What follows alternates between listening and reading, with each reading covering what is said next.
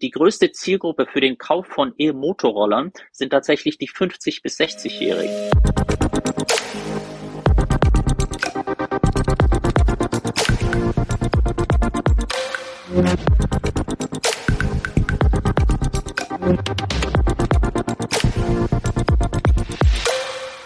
Ja, willkommen zurück hier beim Autokontext-Podcast von und mit Derek Finke. In dieser Woche gibt es eine Interviewfolge, eine Interviewfolge rund um das Thema der kleinen Elektromobilität. Und wenn du dich jetzt genauso fragst, oh Gott, kleine Elektromobilität, was ist das denn jetzt schon wieder? Dann geht's dir ganz genauso wie mir, als ich zum ersten Mal davon gehört habe.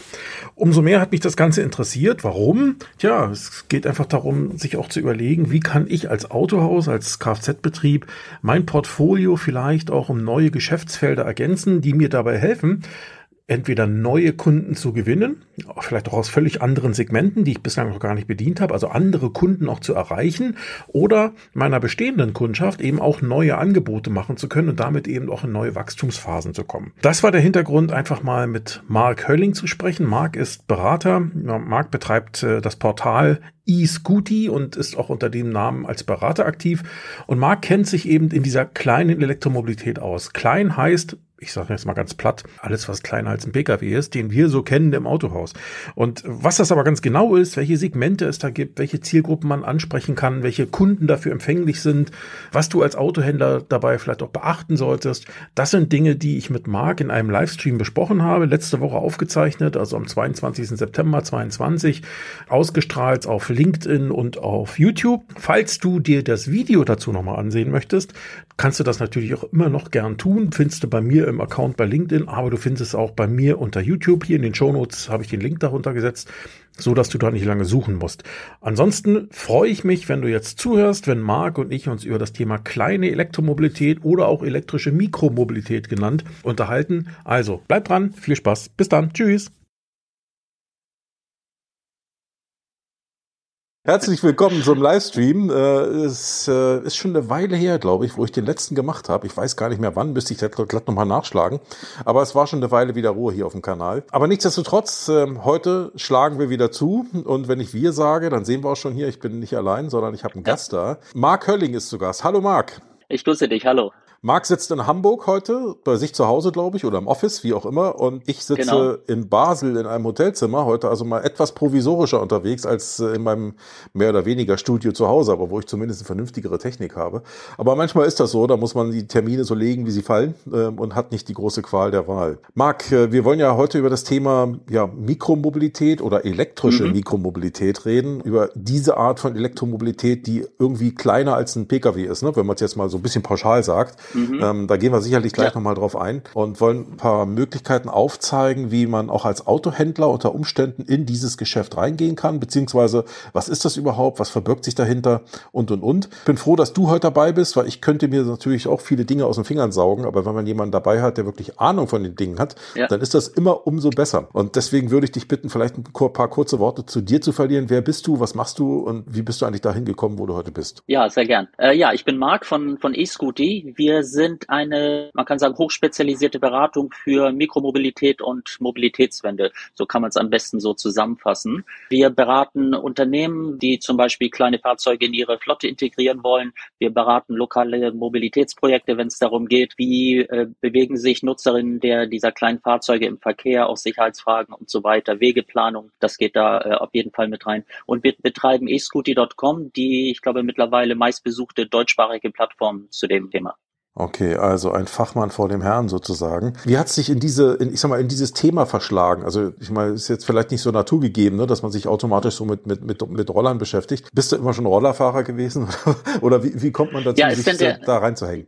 Tatsächlich sind es ja nicht nur Roller. Im Grunde geht es ja schon los, was ist Mikromobilität. Aber vielleicht erstmal kurz, wie, wie bin ich dazu gekommen? Also ich komme eigentlich aus der Marketing-Schiene und bin wie eigentlich fast jeder oder jede, die ich kennengelernt habe, der mit diesem Bereich zu tun hat, hm. tatsächlich Quereinsteiger. Und das ist nun schon etliche Jahre her. Und es hat damit angefangen, dass ich kleine Touren angeboten habe, im Grunde genommen als Hobby auf Elektromotorrollern, also praktisch Elektro-Vespas, quer durch Hamburg, um denen so spezielle Sachen zu zeigen, die auch nicht jeder kennt. Zum Beispiel äh, kaum einer weiß, dass es in Hamburg wildlebende Schildkröten gibt und solche Sachen, äh, die haben wir in die Touren eingebaut. Und ich sage schon wir, weil ich dann äh, bald ein, zwei Leute mit dazugenommen habe. Und dann haben wir angefangen, auch das tatsächlich für Firmen anzubieten. Und dann kam 2019 die, die, die Legalisierung der E-Scooter. Dann haben wir das auch mit E-Scootern gemacht und sind mit immer mehr Unternehmen in Kontakt gekommen, die das tatsächlich für ihre Mitarbeiter oder für, für Kunden und Gäste angeboten haben. Und dann war das Thema sehr schnell, ähm, ja, ist das eigentlich auch was für, für unsere Flotte neben den, mhm. den Pkw? Und so bin ich tatsächlich äh, so auch in die Beratung hineingekommen. Also das Thema hat mich, Mobilität hat mich schon immer sehr interessiert.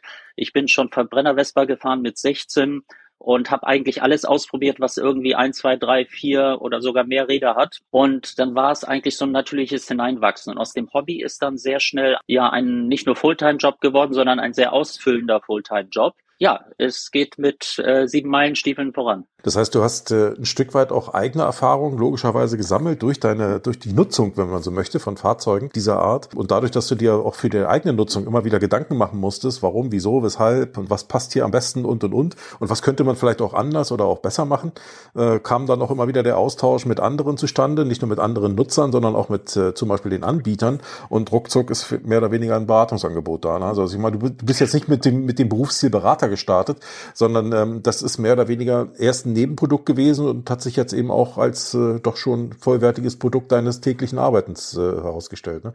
Äh, absolut. Also so und ähm, wir sind mittlerweile fünf im Team, sehr mhm. international. Mhm. Und wir sind alle auch sehr engagierte Teilnehmer der jeweiligen Szenen. Es gibt eigentlich für, für jede Kategorie innerhalb der Mikromobilität eine eigene Community, die zum Teil auch sehr speziell ist. Und darauf gehen wir auch an, gleich, weil das auch eine ganze Menge äh, Potenzial und, und Chancen bietet. Und ähm, wir kennen das tatsächlich aus, aus eigener Nutzung. Sogar im Grunde genommen erster Linie aus eigener Nutzung und sind dann so mehr und mehr in die Beratung hineingegangen. Mhm. Ähm, also das ist wirklich eins zu eins persönliche Erfahrung, die wir damit einbringen. Und sehr schnell kamen nicht nur die Kontakte zu Händlern, Sharing-Anbietern natürlich. Das Thema Sharing ist da ganz groß, aber gerade das Thema Privateigentum wird mehr und mehr äh, interessant werden, ähm, sondern tatsächlich dann auch mehr und mehr mit, mit Herstellern, die natürlich viel in Asien sitzen und äh, der Austausch ist immer tiefer geworden und da passiert einfach sehr viel und es macht einfach Laune, da tatsächlich immer so ähm, auf dem neuesten Stand mit dabei zu sein. Dann äh, lass uns doch einsteigen. Wir hatten ja in der in der Beschreibung hier sehr zu gern. diesem Event äh, hatte ich ja einfach mal so vier Gruppen oder Themenpunkte mehr oder weniger zusammengefasst, ähm, über die wir heute reden wollen und äh, wir beginnen mal mit dem Thema Marktentwicklung. Ähm, jetzt äh, haben wir 2022, ähm, E-Mobilität ist äh, irgendwo immer noch in aller Munde. Im Moment wird es äh, eher wieder diskutiert, oh Gott, die Strom Strompreise werden teurer und äh, mhm. die Förderungen nehmen ab. Ja, ähm, um Gottes bremst das jetzt alles. Das ist aber eher so ein Thema aus dem Automobilbereich, glaube ich. Aber äh, rund um die kleine E-Mobilität, wie hat sich da der Markt entwickelt? Wo findet das eigentlich statt? Ist das ein Thema, was eher im rein privaten Umfeld stattfindet? Ist das ein Thema, was eher so wie es zum Beispiel auch aus deiner Historie äh, herkommt, eher so ein Stück weit auch touristisch geprägt? Oder wo ist der Markt da gerade? Wo kommen die Hersteller her und und und? Also, dass man so einen groben Einblick mal hat, was passiert da alles? Was gehört vielleicht auch alles dazu? Können wir vielleicht vielleicht auch nochmal sagen. Was ist eigentlich alles Ja, da würde ich tatsächlich mal anfangen, dass wir das mal ein bisschen, bisschen eingrenzen. Da, da fängt es nämlich schon an, interessant zu werden. Also wenn ich jetzt nochmal so ein bisschen mehr Meter, ein bisschen, ein bisschen mhm. größer aufmache, wenn wir über das Thema Mobilität sprechen, auch in dem Zusammenhang der Mobilitätswende, dann haben wir eigentlich immer vier Bereiche, über die wir sprechen. Wir sprechen über Fußverkehr, Radverkehr, ÖPNV und Pkw.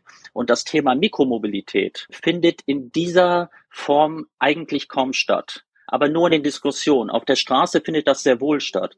Und ursprünglich, das ist gut zehn Jahre her, da kam der Begriff Mikromobilität das erste Mal auf und meinte tatsächlich einfach nur alle Fahrzeuge, egal ob muskelbetrieben, Verbrenner oder elektrisch, die weniger wiegen als 500 Kilo. Mhm. Und über die Jahre hat sich das immer mehr reduziert, dass wir da angekommen sind, dass wenn man Mikromobilität hört oder liest, sind fast immer nur E-Scooter gemeint und dann sogar fast immer nur Sharing E-Scooter.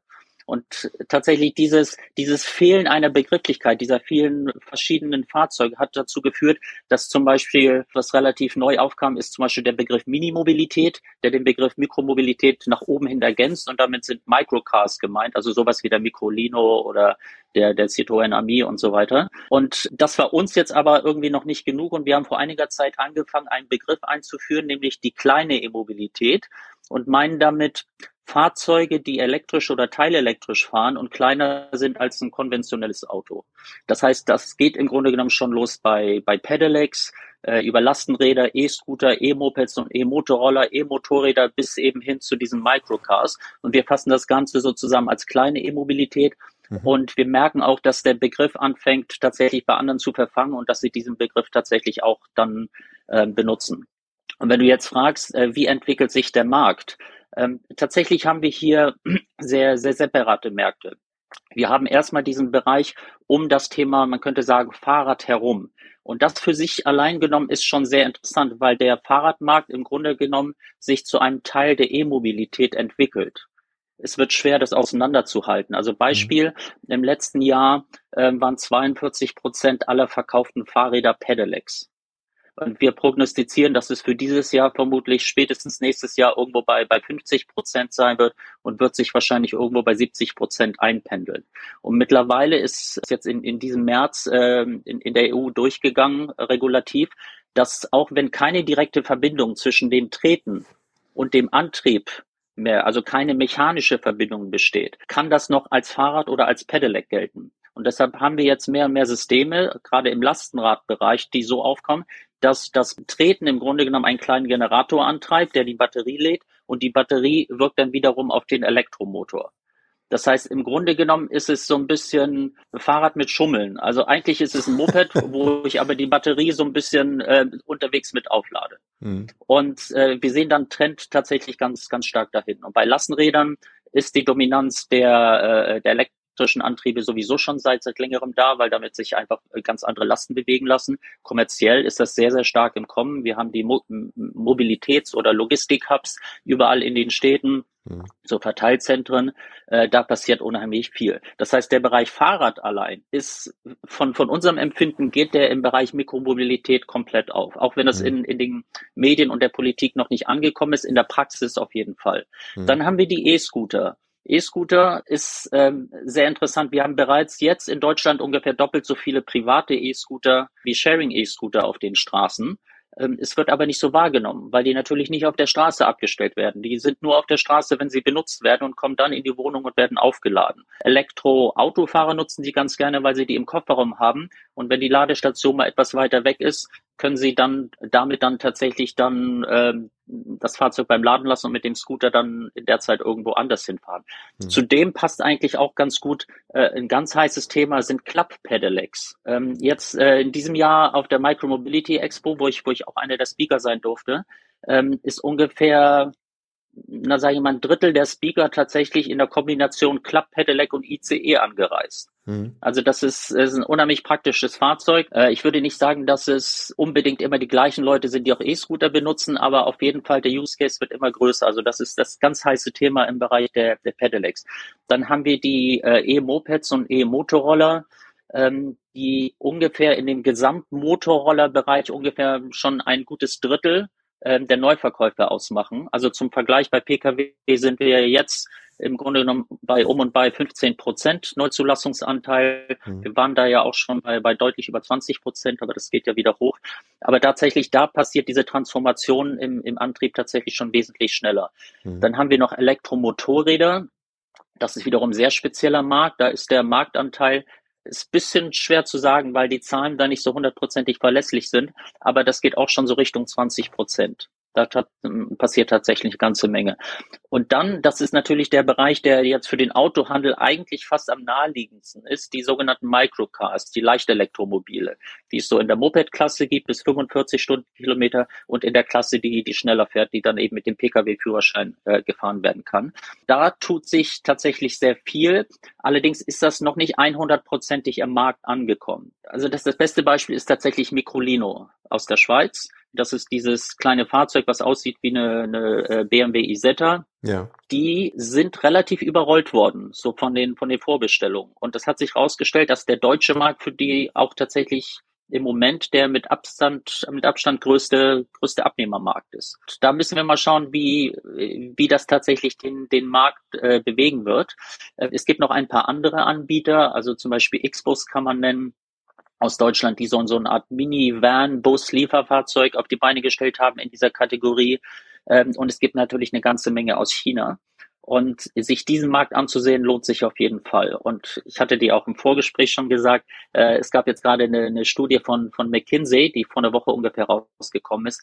Und die haben prognostiziert, dass der Bereich dieser, dieser Microcars, oder die nennen es tatsächlich die Minimobilität, ähm, dass der so bis zum Jahr 2030 weltweit ungefähr 100 Milliarden äh, Dollar Umsatz bringen wird. Ich glaube, Deutschland wird davon auch eine ganze Menge abbekommen, gerade im, im urbanen Bereich. Und vielleicht ja. darf ich das nochmal mit, mit dazu Gerne. packen. Das sind jetzt eine ganze Menge Fahrzeugkategorien. Und das macht es im ersten Moment etwas unübersichtlich. Aber es hilft, wenn man das im Prinzip auf zwei Kategorien runterbricht. Und die eine Kategorie könnte man sagen, das, was auf dem Fahrradweg fährt, und die andere das, was auf der Straße fährt. Okay, also Fahrradweg, der, der ganze Bereich Fahrradpedelec, E-Scooter und so weiter. Auch zukünftig interessante neue Lösungen für, für Rollstuhlfahrende übrigens, auch ein sehr interessanter Markt. Und das andere ist das, was eben auf der Straße fährt und dazu gehören eben E-Mopeds, äh, auch S-Pedelecs, E-Motorroller, E-Motorräder und die, die Microcars. Und wenn mhm. man das schon mal separiert, dann hat man schon mal eine etwas klarere Vorstellung, wie der Markt tatsächlich aussieht.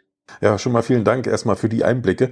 Du hast gerade auf die McKinsey-Studie abgestellt. Wir hatten ja auch im Vorgespräch schon mhm. gesagt, der, der heutige Pkw-Markt im Allgemeinen liegt wohl weltweit so bei ungefähr 1,2 Billionen Dollar. Äh, also jetzt rein umsatzseitig gesehen. Äh, wenn die also ja. zehn, wenn die also gut 100 Milliarden äh, erwarten, ich sag mal jetzt mal über den Daumen um die 10 Prozent Marktanteil für die Microcars ja. im, ich sag mal, im, im gesamten Pkw-Markt. Ne? Das ist ja schon mal ein Wort, ne? wenn man so möchte. Ja. Also da Absolut. tut sich was. Da wenn man, zumal wenn man davon ausgeht, wir fangen bei null an Grad, ne? Also da, da ist ja Wachstum drin genau. erstmal. Ja, super. Dann haben wir jetzt erstmal grob geklärt, was ist überhaupt Mikromobilität äh, oder kleine E-Mobilität? Mhm. Also das sind ja so teilweise und auch Minimobilität, da vermischt sich ja das ein oder andere. Gut fand ich jetzt eben nochmal ja. die Unterteilung in auf Straße und auf Radweg, äh, weil ich glaube, dadurch wird es ja. ein bisschen, bisschen, bisschen plastischer, nachvollziehbarer, was, was bewegt mhm. sich wo. Ähm, und ähm, äh, damit kommen wir auch schon in so einen Punkt rein, Fahrzeuge, Zielgruppen, Nutzungsszenarien. Jetzt ist natürlich immer die spannende Frage, jetzt, ich versuche mich jetzt mal so ein bisschen, ich bin jetzt Autohaus, ja, als Beispiel und, und sage einfach, okay, mh, aber äh, wen kann ich denn damit überhaupt ansprechen und äh, was passt überhaupt zu mir? Also ist, jetzt muss man natürlich wahrscheinlich sagen, hm, das kann man so pauschal nicht sagen, das ist immer meine Antwort, äh, weil das ja wahrscheinlich auch so ist, denn ähm, das Autohaus, was irgendwo in der City steht, in einer Großstadt, wird wahrscheinlich unter äh, wahrscheinlich andere Möglichkeiten finden können als in in einer Kleinstadt oder vielleicht auf dem Dorf oder auf dem, auf dem Land im Allgemeinen. Mhm. Da wird es verschiedene Arten von Zielgruppen und Nutzungsszenarien ja. geben. Insofern kann man natürlich nicht pauschal sagen, für den Autohändler könnte man das empfehlen. Da muss man einfach schauen. Aber wenn man mal grundsätzlich äh, jetzt mal versucht, sich vielleicht so ein Beispiel rauszuziehen und nehmen wir mal den Händler, der in einer wegen mir Kleinstadt oder Mittelstadt ist, ja, also keine Großstadt wie München mhm. oder Hamburg, sondern irgend sowas mit 50.000 ja. Einwohnern oder 20 oder 30.000 Einwohnern. Auch da wird es ja Bedarf in dieser Richtung geben. Das heißt, du hast auf der einen Seite ein Umland, was wahrscheinlich eher ländlich geprägt ist. Ja. Und du bist selbst vielleicht in einer Stadt, was eher kleinstädtisch oder mittelstädtisch geprägt ist. Da wirst du wahrscheinlich weniger Sharing-Anbieter haben. Die sind ja meistens eher in Großstädten unterwegs und, und, und. Aber ja, also tatsächlich, also wir sehen aber auch eine Tendenz, dass Sharing-Anbieter mehr und mehr auch in die kleineren Städte gehen. Okay. Also das sehen wir tatsächlich. Also im Bereich äh, E-Scooter sehen wir das auf jeden Fall. Hm. Äh, Im Bereich E-Mopeds äh, noch nicht so, aber müssen wir sehen, wie Entwicklung hingeht. Die Differenzierung zwischen, ich wollte schon sagen, Stadt, Land, Fluss, also zwischen äh, äh, Großstadt, äh, urbaner Großraum und, und, und Kleinstadt, ähm, macht ähm, Sinn zu einem gewissen Grad. Äh, aber wir sehen eine Tendenz, die relativ unabhängig ist tatsächlich von, mhm. äh, von, von der Region. Ähm, vielleicht erstmal vorweg, wer kauft solche Fahrzeuge überhaupt? Und das mag vielleicht äh, überraschend sein. Tatsächlich ist die Zielgruppe der Käufer, zum Beispiel für E-Motorroller, von der Altersstruktur her praktisch identisch mit der Pkw-Altersstruktur für den Kauf. Jetzt kamen auch gerade wieder, wieder neue Zahlen, die jetzt fürs, fürs erste Halbjahr raus. Und das ist sehr interessant. Die größte Zielgruppe für den Kauf von E-Motorrollern sind tatsächlich die 50 bis 60-Jährigen. Mhm. Das macht fast ein, ein Drittel ähm, der, der Roller aus. Und dann nochmal kann man sagen, jeweils ungefähr ein Viertel auf die Zehnerjahre davor und darunter. Also gut äh, 25 Prozent, 40 bis 50 und tatsächlich nochmal die über 60-Jährigen auch nochmal ein Viertel. Wir sehen Sharing mit diesen Fahrzeugen, übrigens auch bei E-Scootern, ist generell jünger und kaufen bei fast allen diesen Fahrzeugen ist generell älter. Im vergangenen Jahr ähm, sind richtig abgegangen die, die 125er Roller, mhm. ähm, auch, auch im Elektrobereich. Also für denjenigen, der das nicht kennt, ähm, seit 2020 kann man ein kleines Update machen auf seinen Pkw-Führerschein. Das heißt B196. Für ein paar hundert Euro ein paar Theoriestunden, ein paar Praxisstunden ohne weitere Prüfung und dann darf man die etwas schnellere Fahrzeugkategorie fahren. Und da auf die, die Rollerkategorie gucken, dann ist sogar ähm, die, die Altersgruppe der 50 bis 60-Jährigen macht dann tatsächlich sogar über 40 Prozent der Käufer aus. Das heißt, wenn man diese Vorstellung hat, alles, was so klein und elektrisch ist und die Spaßfraktion der Mobilitätswende, das sind ja alles nur junge Leute, im Grunde genommen ist genau das Gegenteil der Fall. Also das ist vielleicht nochmal ein ganz, ganz interessanter Punkt. Das heißt, für, gerade für den Autohandel ist es interessant, seine bestehende Kundschaft tatsächlich damit abzuholen. Wenn wir über das Thema Autoersatz sprechen, dann ist das etwas, was jetzt natürlich in aller Munde ist, aber Autoersatz kann auch zum Beispiel auch erstmal heißen, dass eine Familie überlegt, das Zweitauto abzuschaffen. Brauchen wir wirklich das Zweitauto noch?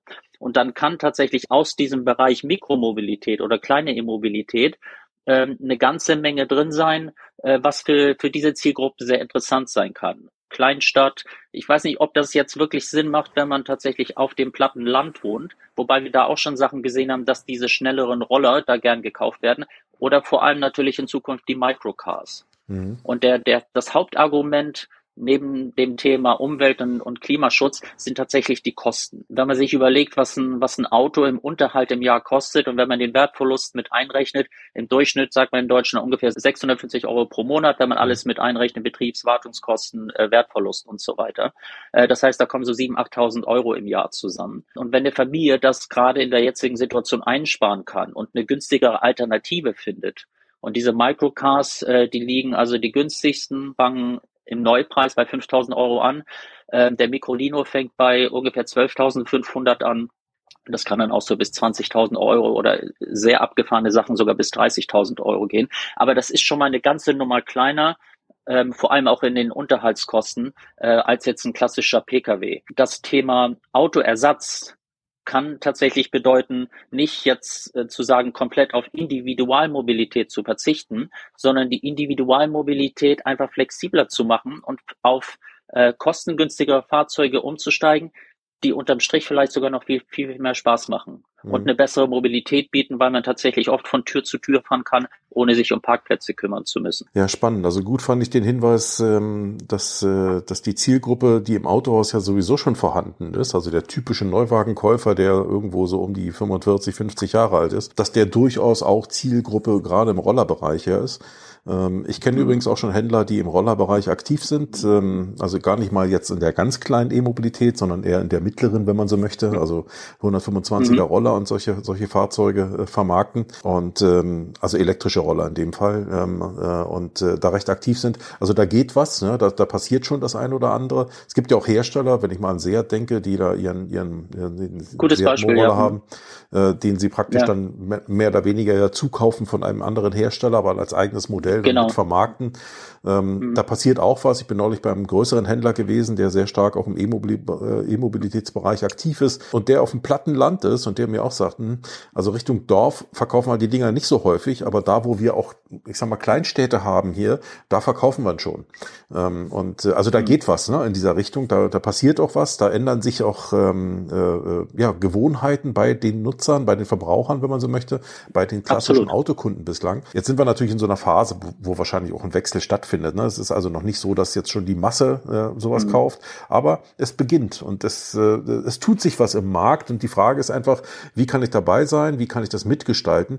Nutzungsszenarien wären für mich nochmal interessant zu wissen. Also jetzt, wenn wir vielleicht mal diese Zielgruppe nehmen, diese 50 bis 60-Jährigen, das sind ja wahrscheinlich Privatkunden, ne? Äh, machen dies tatsächlich so, dass das eher so ein Fun-Mobil ist oder ist das tatsächlich schon mhm. Abschaffen eines anderen Autos und, und dann wirklich auf den Roller setzen? Kann man das schon, ist das tatsächlich tatsächlich schon so? Mhm. Sind die Leute schon so weit in der Breite? Ja, also erstmal vielleicht vorweg, man kann sagen, dass wir auch da einen gewerblichen Anteil durchaus haben und der liegt bei okay. knapp 20 Prozent. Mhm. So ungefähr. Ähm, vielleicht noch interessant, so, so ähm, Männer-Frauen-Anteil ungefähr. Da sehen wir einen Anteil ungefähr 30 Prozent Frauen, 70 Prozent Männer. Okay. Und je höher die Motorisierung wird, desto mehr geht das dann in Richtung Männeranteil. Und Nutzungsszenarien, da, da sehen wir auch wieder so ein bisschen Altersunterschied. Also interessant ist in dem Zusammenhang natürlich auch die Saisonalität. Und das lässt sich ein bisschen mit, mit der Fahrradnutzung vergleichen. Also früher war das so, dass Fahrrad eigentlich so ein Sommervehikel war, also im Winter definitiv nicht und vielleicht noch Frühjahr, im Herbst noch so ein bisschen. Das war es im Grunde genommen. Und das hat sich ja komplett geändert. Mhm. Also vor allem im urbanen Bereich sehen wir das natürlich, dass ein Fahrrad mittlerweile wirklich ein Ganzjahresverkehrsmittel ist. Also wenn nicht wirklich Eis liegt und, und äh, es stürmt wie verrückt und, und hagelt und blitzt, äh, dann sind die Fahrräder genauso unterwegs. Übrigens auch die Lastenräder, mhm. sowohl gewerblich als auch privat. Und diese Tendenz sehen wir zum Teil jetzt auch schon zum Beispiel bei den E-Mopeds und bei den E-Scootern auch schon so ein bisschen. Wenn ich jetzt mal ganz kurz in Richtung Sharing nochmal gucke, also wir haben in Hamburg zum Beispiel, wir haben zwei Sharing-Anbieter für E-Mopeds. Wir haben Emmy und wir haben Felix. Und ähm, während Emmy, die waren also wesentlich länger schon in Hamburg, ähm, in den ersten Jahren den Winterbetrieb eingestellt hat, hat Felix gesagt, nee, wir packen da so eine man mhm. könnte sagen, eine, eine fest eingebaute Wärmedecke drauf und wir lassen die Dinger tatsächlich das, äh, das ganze Jahr im Verkehr. Mhm. Und die sind in der Nutzung natürlich ein bisschen zurückgegangen, aber man hat die tatsächlich das ganze Jahr über gesehen und die wurden auch bewegt. Und das sehen wir auch im privaten Bereich. Allerdings gibt es da tatsächlich einen Altersunterschied.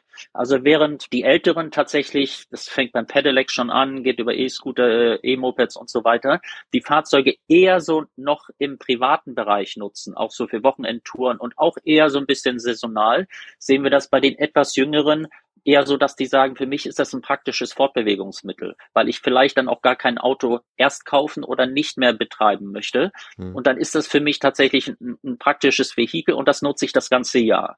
Im Prinzip wirklich parallel wie, wie zum Fahrrad. Dann nutze ich das auch zum Pendeln. Und das sehen wir, je jünger die Leute werden, desto eher nutzen sie das tatsächlich auch äh, ganz, ganz normal im Alltag. Und das sind so die, diese typischen Nutzungsszenarien, also sowohl tatsächlich für das tägliche Pendeln durchaus. Da sind die Strecken, das ist vielleicht noch interessant, die Strecken sind bei der privaten Nutzung wesentlich höher als beim Sharing. Mhm. E-Scooter zum Beispiel, so die typische Strecke für einen Sharing-E-Scooter sind zwei bis vier Kilometer. Und für einen privaten E-Scooter gibt es praktisch keinen Unterschied zur Nutzung mit dem Fahrrad. Zum Teil auch mit dem Pedelec. Das heißt, durchaus für längere Strecken ähm, kommt immer darauf an, wie, wie groß die Reichweite eines einzelnen Modells ist. Und bei E-Mopeds äh, sehen wir das genauso. Also das Sharing ist eigentlich immer die kürzere Strecke, weil es natürlich pro Minute kostet. Und im Privaten habe ich diese Limitierung nicht.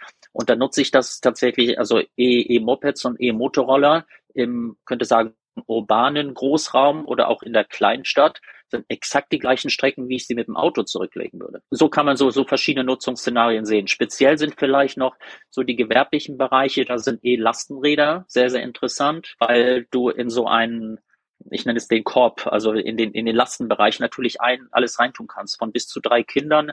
Äh, der Handwerker kann da sein ganzes Werkzeug und seine Ersatzteile drin haben. Äh, Schornsteinfeger fahren damit rum, haben da ihr Equipment. Äh, ich habe sogar schon Modelle gesehen, wo mobile Ärzte damit unterwegs waren.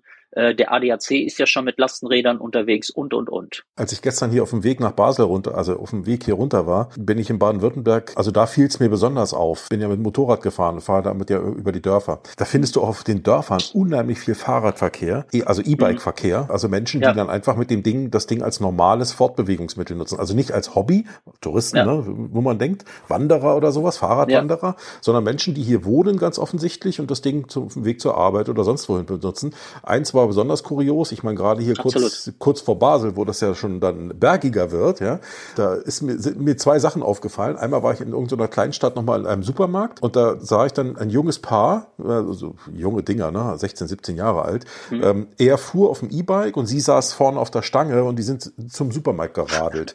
So, und dann war ich einkaufen ja. oder so und als ich dann wieder äh, wegfuhr, aus der Stadt rausfuhr, also da war ich bestimmt schon drei Kilometer aus der Stadt raus, also Richtung Dorf dann wieder, Richtung Schwarzwald rein ging das. das. Da überholte ich die dann beide wieder. Das heißt, da waren die, die sind offensichtlich von irgendeinem Dorf kommend, drei Kilometer reingefahren. Mhm. Ne? So, ist, ist ja auch unbequem, aber sei es drum, junge Leute sehen es anders. Also man nutzt das auch für diese langen Strecken. Das war das eine, was mir auffiel. Und ein paar Dörfer weiter ist eine junge Mutter mit zwei Kindern auf einem normalen E-Bike. Also die saßen mhm. hinten, irgendwie so ein Doppelsitz oder so muss halt gewesen sein. Da saßen zwei kleine Stifte ja, ja. drauf und die fuhr so einen langen Berg hoch Anspruch, äh, auch außerhalb eines Dorfes, äh, wahrscheinlich ins nächste Dorf mit ihren beiden Kiddies. Weißt du, wo man früher natürlich auf ein Auto gesetzt hätte, merkt man schon, dass in einigen Bereichen unseres Landes dann immer mehr Menschen eben doch auf ein Fahrrad setzen, auch in solchen Bereichen. Also da tut sich was. Das wäre vor, vor zwei, drei Jahren noch undenkbar gewesen, aber das ist heute so. Und das sind eben nicht nur die Touristen, die, die jetzt mal ein E-Bike eben das Ding am Wochenende nutzen oder so, sondern tatsächlich Leute im täglichen Einsatz. Also man sieht das schon, ne? Finde ich spannend. Vielleicht noch ein, ein Punkt nochmal zu den, zu den Angeboten und zu den Fahrzeugen, die im Markt sind. Du hast ja schon gesagt, es gibt viele Hersteller sitzen in Asien. Wie gestaltet sich da so der Markt? Hast du auch schon Microlino erwähnt? Ich glaube, die sitzen, meine ich, in der Schweiz ne? oder Italien, ich weiß gar nicht genau. In der Schweiz, genau. In der Schweiz. Ja. Wie gestaltet sich so da, da, so der Markt? Kann man das so pauschal sagen, dass fast alles aus Asien kommt oder ist das so eine, so, so, so eine Mischung aus verschiedenen äh, Anbieterwelten? Also es, es kommt drauf an. Also bei, bei E-Scootern wirklich von ein, zwei Ausnahmen kommt fast alles aus China. Es gibt ein paar Ausnahmen, aber die sind wirklich sehr, sehr speziell. Ähm, es gibt, sagen wir, ich kann hier eine Firma aus Hamburg hervorheben, Egret. Die sind mhm. dann im, eher im hochpreisigen, im hochqualitativen Bereich unterwegs. Ja. Da kostet dann so ein, so ein E-Scooter auch 1800 Euro aufwärts. Die lassen zwar auch in Asien fertigen, aber die Entwicklung wirklich bis ins Detail äh, findet dann tatsächlich hier, hier in Hamburg dann vor Ort statt. Ja, ja. Ähm, und dann gibt es dann den, den zweiten Bereich, man könnte sagen, so die günstigeren und die, die Mittelklasse E-Scooter, Mittelklasse heißt bei E-Scootern so 500 bis 800 Euro im, mhm. im Verkaufspreis. Die kommen tatsächlich eigentlich durchweg aus China und die werden dann da unterschiedlich gelabelt. Zum Teil siehst du das gleiche Modell dann mit einem unterschiedlichen Markennamen so tatsächlich mhm. so, so im Markt mhm. drin. Äh, bei E-Motorrollern ist, ist der, der europäische Anteil schon, schon etwas höher, so in der Produktion. Immer noch sehr viel aus China, auch sehr, sehr hochwertig aus China.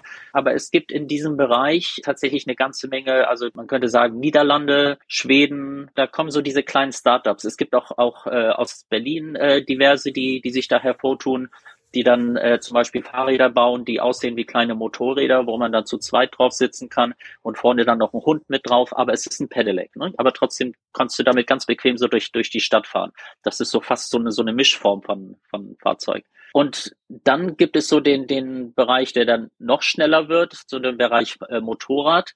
Und da sind tatsächlich die, die Europäer ganz weit vorn. Da kommt relativ wenig äh, noch aus Asien, also vor allem die Japaner, die haben das so komplett verschlafen. Da kommt unheimlich viel aus Europa. Italien macht da eine ganze Menge, da gibt es spannende, na gut, es gibt den Amerikaner Zero als Motorradhersteller, der sehr bekannt ist. Aber tatsächlich, also ich möchte mal wieder den, ein, ein Unternehmen aus Schweden her, hervorholen, äh, die Firma Cake. Äh, und die haben äh, etwas sehr Interessantes gebaut. Die haben drei verschiedene Rahmenformen äh, setzen aber überall den gleichen Motor rein, zum Teil mit unterschiedlichen Batterien. Und der gleiche Motor kann unterschiedlich angesteuert werden. Er kann dann zweieinhalb Kilowatt Leistung bringen oder elf Kilowatt Leistung. Ähm, und äh, wer schon mal auf Fahrzeugen so mit, mit diesen Leistungen gefahren ist, weiß, dass das ein Unterschied wie, ähm, ich sag mal, wie Trabant und Ferrari. Es fährt sich ganz unterschiedlich, aber es ist im Prinzip die gleiche Hardware. Sie wird nur unterschiedlich angesteuert. Mhm. Und die machen das auf sehr, sehr schlaue Weise und packen das sogar noch in ein, ein sehr ähm, innovatives, sehr minimalistisches, sehr cooles Design und ähm, haben sich damit schon einen Markt geschaffen und drängen jetzt mehr und mehr ähm, tatsächlich in, in verschiedene Länder. Und solche Beispiele sehen wir auch von verschiedenen Unternehmen aus den Niederlanden, hatte ich schon gesagt. In Deutschland gibt es auch ein, zwei, die sich hervortun. Dann gibt es so den Retrofit-Markt. Es gibt so zwei Jungs aus Berlin, die bieten Umbausätze für die alten Simpson und Schwalben an. Mhm. Und wer das nicht weiß, es fallen ungefähr tatsächlich noch eine halbe Million dieser Fahrzeuge in Deutschland rum. Und obwohl sie als Moped zugelassen sind, dürfen die tatsächlich äh, mit maximal 60 Stundenkilometer fahren. Mhm. Und wenn die umgebaut werden auf, als Elek auf Elektro, dann dürfen die immer noch mit 60 fahren. Immer noch mit dem kleinen günstigen Versicherungskennzeichen, aber etwas schneller. Mhm. Und die bieten da diesen Umbausatz an, den jeder auch äh, nicht handwerklich Begabte im Prinzip in drei Stunden dann einbauen kann in das Fahrzeug. Und dann fährst du da mit deiner Elektro-Simpson. Also das sind, und das ist vielleicht das Interessante, es sind unheimlich viele verschiedene kleine Inseln, die da so entstehen. Und es gibt eigentlich auch verschiedene Märkte. Es, es gibt den klassischen Fahrradmarkt, der sich am Anfang noch gewehrt hat gegen Pedelecs. Das vermischt sich jetzt mehr und mehr. Dann gibt es den Lastenradmarkt, der ist zum Teil davon auch nochmal separat und hat seine eigene Szene, seine eigene Community. Dann gibt es den E-Scooter-Markt, der ein paar sehr spezialisierte, ähm, hochwertige Hersteller hat, aber die günstigen Fahrzeuge eher so im, im äh, zum Beispiel beim Saturn und, und Mediamarkt anbietet. Äh, dann gibt es wiederum die Händler, die die E-Mopeds und E-Motorroller anbieten. Die Elektromotorräder sind wieder eine ganz separate Händler- und Community-Gruppe. Und dann gibt es die, die Mikromobility, die sich im Grunde genommen erst ihren Markt hier noch schaffen müssen, die aber scheinbar erstmal über tatsächlich den klassischen Autohandel so, so mit in den Markt kommen. Und was es nicht gibt, und da ist tatsächlich die ganz, ganz große Chance, gibt es tatsächlich ein oder mehrere Anbieter, die sagen, wir fassen das alles zusammen. Wir sehen uns mhm. nicht als Händler einer Kategorie von Fahrzeug. Wir sehen uns stattdessen als Händler für individuelle Mobilität oder für Individualverkehr, könnte man sagen. Dieses Zusammenfassen, das gibt es noch nicht. Und das heißt, wir haben einen eigentlich ganz, ganz, ganz offenen Markt. Und wenn jetzt die ersten anfangen, sich da zu etablieren, da auch eine Marke aufzubauen für sich als Händler, die sagen, unsere Kompetenz ist individuelle Mobilität. Da ist eine ganz, ganz große Chance drin. Und bisher gibt es keinen. In Hamburg entsteht jetzt einer, der ein bisschen in die Richtung geht. Davon darf ich jetzt aber, aber noch nicht so furchtbar viel sagen. Äh, ich, ich weiß, es gibt einen in Hannover, der hat Ideen, die so in die Richtung gehen, aber der Markt ist wirklich äh, sperrangelweit offen. Und wenn jetzt ein Händler reingeht und sagt, er möchte diesen Markt bedienen, der, den Markt der individuellen Mobilität, äh, hat er eine ganz, ganz große Chance. Mhm. Sicherlich nicht, indem man alle dieser Fahrzeugkategorien nimmt, aber man kann es eindampfen auf drei, vier Kategorien, die man zusammenfasst, die man nicht einfach nur anbietet als, ich habe das jetzt auch im Showroom stehen, sondern ich biete dafür den Service, die Beratungskompetenz. Ich kann die vielleicht einfach mal nennen. Das ist sicherlich der Markt Pedelecs, speziell Club Pedelecs, ja. der Bereich E-Lastenräder, der Bereich E-Mopeds beziehungsweise E-Motorroller und das ist der Bereich Microcars. Also diese vier Bereiche, wenn man die anfängt zu integrieren in den Pkw-Handel. Auch durchaus als Alternative zum, zum klassischen Pkw oder zum Zweit-Pkw. Ähm, dann hat man da eine ganz große Chance, etwas aufzubauen. Wenn dahinter auch ein Service steht, wenn dahinter die Beratung steht, wenn dahinter die Wartung steht. Denn anders als, als beim Auto hat man bei vielen dieser Fahrzeugen bei, ähm, so etwas wie ein Frühjahrsputz. Das heißt, die, die quasi neue Saison startet im Frühjahr. Und dann werden erstmal die, die Fahrräder aufgepäppelt, die, die E-Motorroller, die werden mal gecheckt, ist das alles irgendwie gut über den Winter gekommen und dann mhm. freuen wir uns jetzt auf die so sonnige Saison.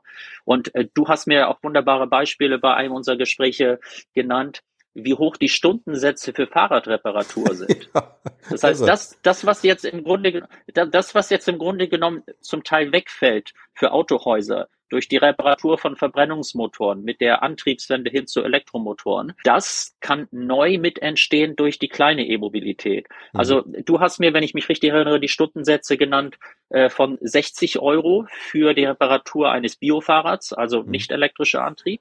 Analog. Und bis zu 120 Euro, ja, bis zu 120 Euro Stundensatz für Reparatur von Pedelecs. Ja. Das ist ein gewaltiger Markt, der, ja. der da tatsächlich ähm, darauf wartet, vernünftig, professionell und umfassend bearbeitet zu werden. Ja, damit sind wir schon mittendrin im Thema, warum sich sowas eben auch für Autohäuser genau. rechnen kann. Du hast ja schon ein bisschen Absolut. was zu den Zielgruppen gesagt, zu den verschiedenen Kategorien an Fahrzeugen, hast jetzt auch schon ein paar Empfehlungen äh, gegeben, worauf man sich vielleicht, wenn überhaupt erstmal konzentrieren sollte. Und auch da kann man sicherlich äh, ja. sagen, es sind jetzt zwar vier Gruppen, aber ich muss ja nicht sofort mit allen beginnen. Ich kann ja erstmal starten mit dem, zum Beispiel mit dem Thema Roller Absolut. und mich da ein Stück weit etablieren, reinarbeiten, ja.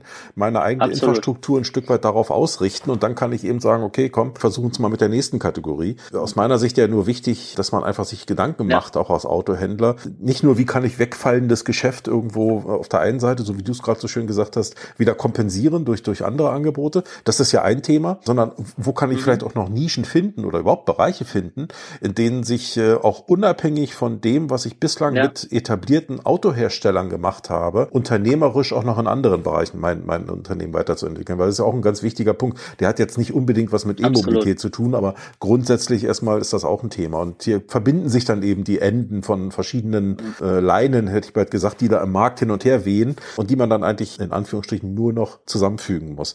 Vielleicht nochmal ein Wort zum Thema, was sollte so ein Autohaus berücksichtigen, wenn es jetzt in so einen Markt oder in diesen Markt einsteigen will. Also geht es mir gar nicht darum zu sagen, ja. ähm, wie viele Autos sollst du kaufen oder wie viele Fahrzeuge sollst du kaufen, sondern eher, brauche ich da ein anderes Mindset? Muss ich da irgendwie an anders an die Kunden rangehen, also mit anderen Argumenten oder mit einer anderen Art von Beratung oder sowas. Wo kann ich überhaupt äh, zum Beispiel Dinge lernen, die vielleicht in diesem Markt eine Rolle spielen und die ich bisher vielleicht als, an Kenntnissen, an Wissen noch nicht habe?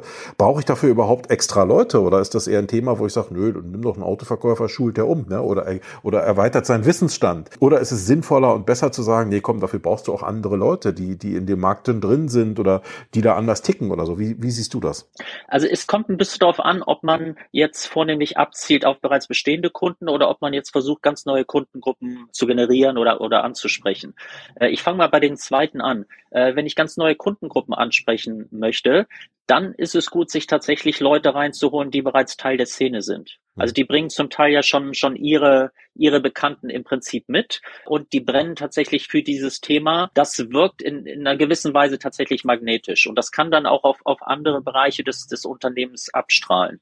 Du weißt es ja auch gut, dass manche Leute, die, die im Autohandel sind, sich auch fast moralisch dem Auto verpflichtet fühlen. Also die sind mit dem Auto groß geworden und wollen im Grunde genommen mit ihrem Herz auch so beim, beim Auto bleiben. Diese Leute man muss ja schon fast sagen, dazu zu zwingen, da etwas zu, zu anzubieten, in, in, für etwas zu beraten, woran sie, wo, wo sie gar keinen eigentlich direkten Bezug haben, ist jetzt wirklich nicht unbedingt der, der beste Weg. Mhm. Aber dann gibt es natürlich in, in jedem Autohaus auch Leute, die sagen, wenn ich mich drauf oder reinsetzen kann und es fährt, dann interessiert es mich.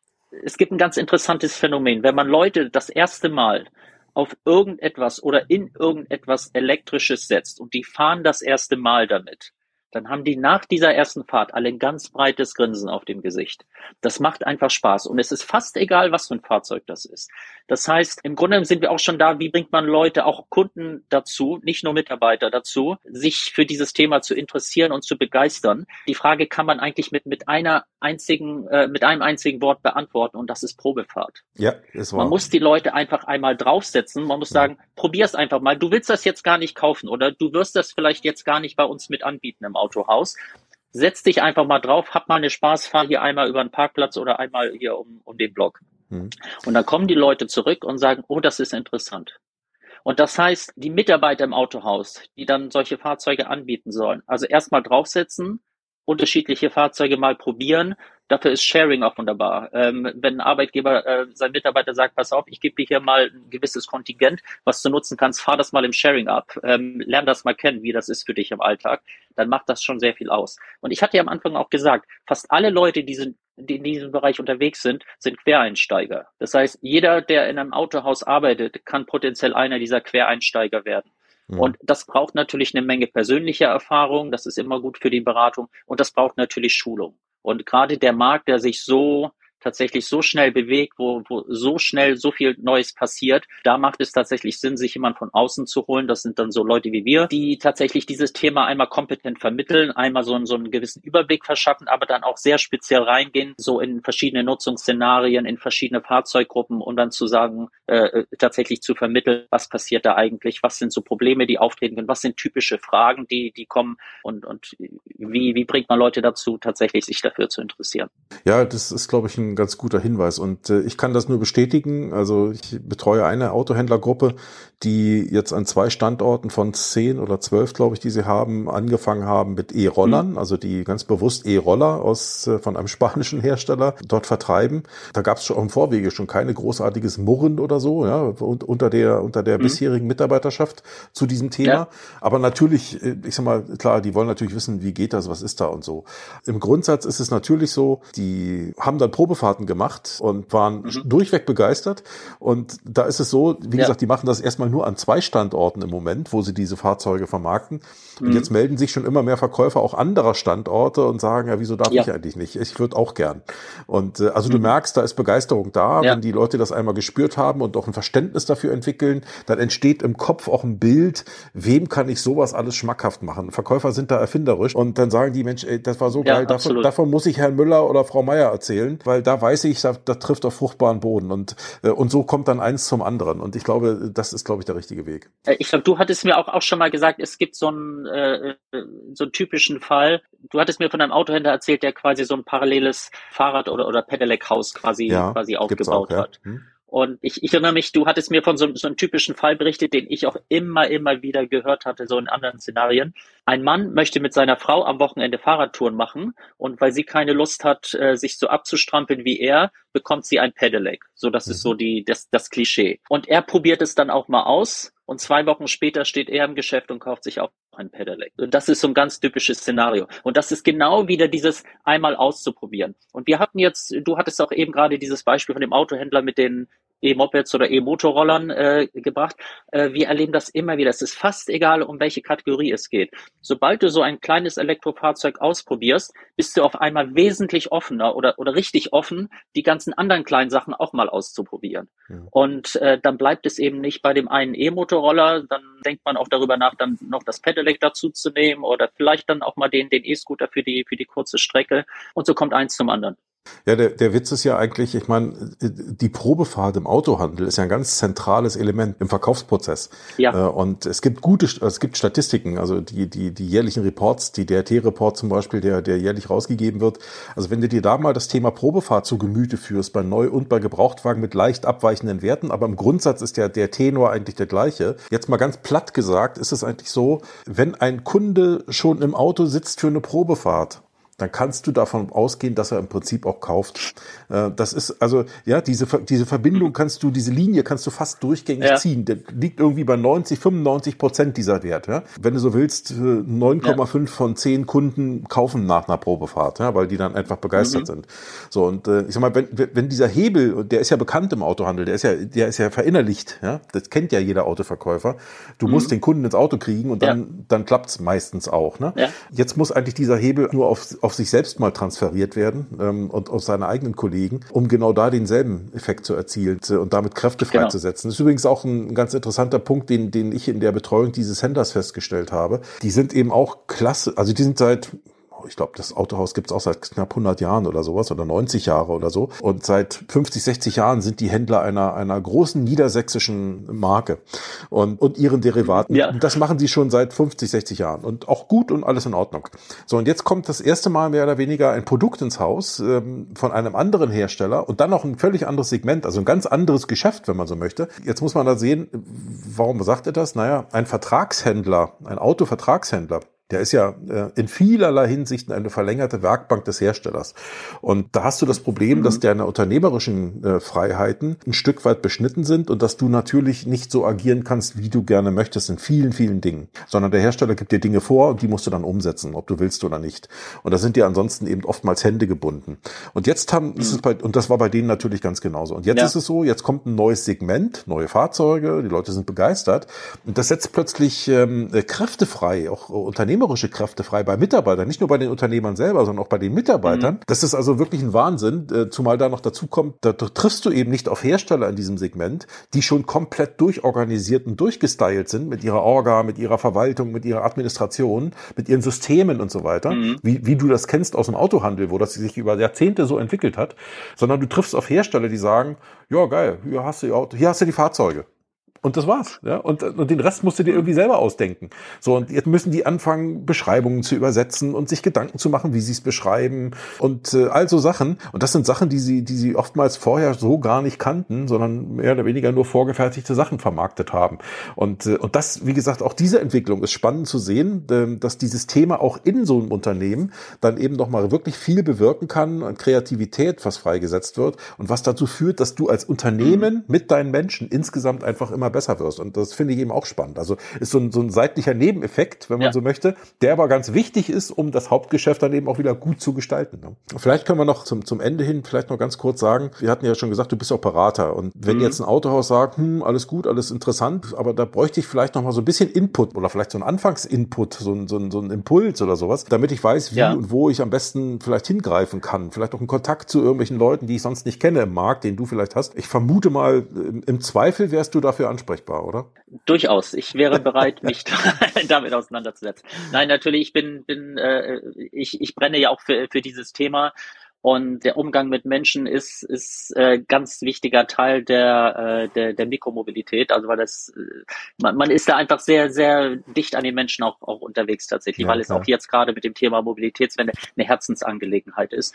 Und ich freue mich, wenn ich äh, jedes Autohaus, nicht nur Autohaus natürlich, dabei unterstützen kann, ähm, da auch noch ein bisschen Blut zu lecken und tatsächlich dann äh, diese Blut äh, zu entzünden. Klar. Ja. Gut, wir helfen also. auf jeden Fall sehr gern. Und wie gesagt, also wir, wir können auch gern mal ein einfaches, sagen wir mal, ein kleines ähm, Appetit machen äh, Gespräch da ähm, ansetzen und schauen, wie sieht dann die, die jeweilige Situation im Autohaus aus und schauen, macht es Sinn, da dort darüber nachzudenken und da einfach mal ein bisschen vorzufühlen. Und dafür sind ja sowohl du als ich natürlich auf jeden Fall jederzeit ansprechbar. Ja, das heißt, äh, über LinkedIn, wo wir jetzt hier auch gerade senden, in dem Sinne bist du sowieso erreichbar. Das ist vielleicht der einfachste Weg. Genau. Das ist der einfachste Weg. Ja. Ansonsten genau. auch über eScooty, glaube ich. Ne? Das schreibt sich, äh, vielleicht sagst du es lieber, genau. die, die, die Domain. Ja, genau. Also äh, ESC Doppel-O T Doppel-E e-scooty.com. Also wie der E-Scooter, nur mit ohne R hinten. Genau. .com ist das oder .de? Äh, genau, richtig, mit Doppel-E hinten. Doppel-E, genau. aber mit, mit .com. .com. Okay. Das heißt, das ist deine Webseite, dein Portal. Über diese Webseite äh, kann man dich ja dann genau. auch erreichen oder eine, eine Kontaktanfrage stellen oder Telefonnummer finden oder Fall, was auch immer. Ne? Natürlich.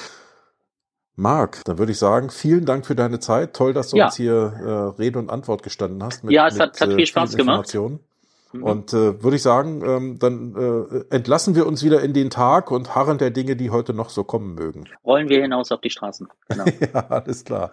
Marc, also vielen Dank, bis demnächst. bis bald. Ciao.